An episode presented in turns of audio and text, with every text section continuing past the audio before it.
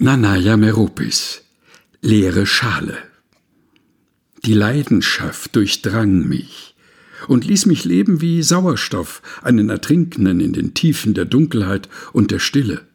Ich war voller Freude, ihn in den Schulpausen zu sehen, zu beobachten, seine Gesten, seine Bewegungen, sein ganzes Erscheinungsbild. Alles machte Sinn, wenn ich an ihn dachte.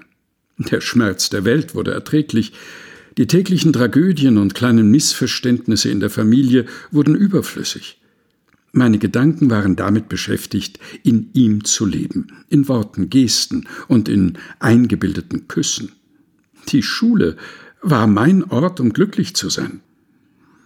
Die Liebe wurde zur Quelle des Morgenbeginns. Der Gedanke an ihn gab mir Kraft. Ich hatte sein Gesicht in den Händen, als würde ich die Welt umarmen, und meine Zukunft hatte dieses Antlitz. Und dann war diese Liebe irgendwann verschwunden, so wie eines Tages alles endet, was ich nur noch nicht wusste. Auch nicht, dass der Schmerz verblasst und die Erinnerung sich in eine leere Hülle verwandeln kann. Nanaya Meropis Leere Schale aus Lebenslichtspuren, einem Buch, das ein Geheimnis enthält erschienen im Engelsdorfer Verlag, gelesen von Helga Heinold.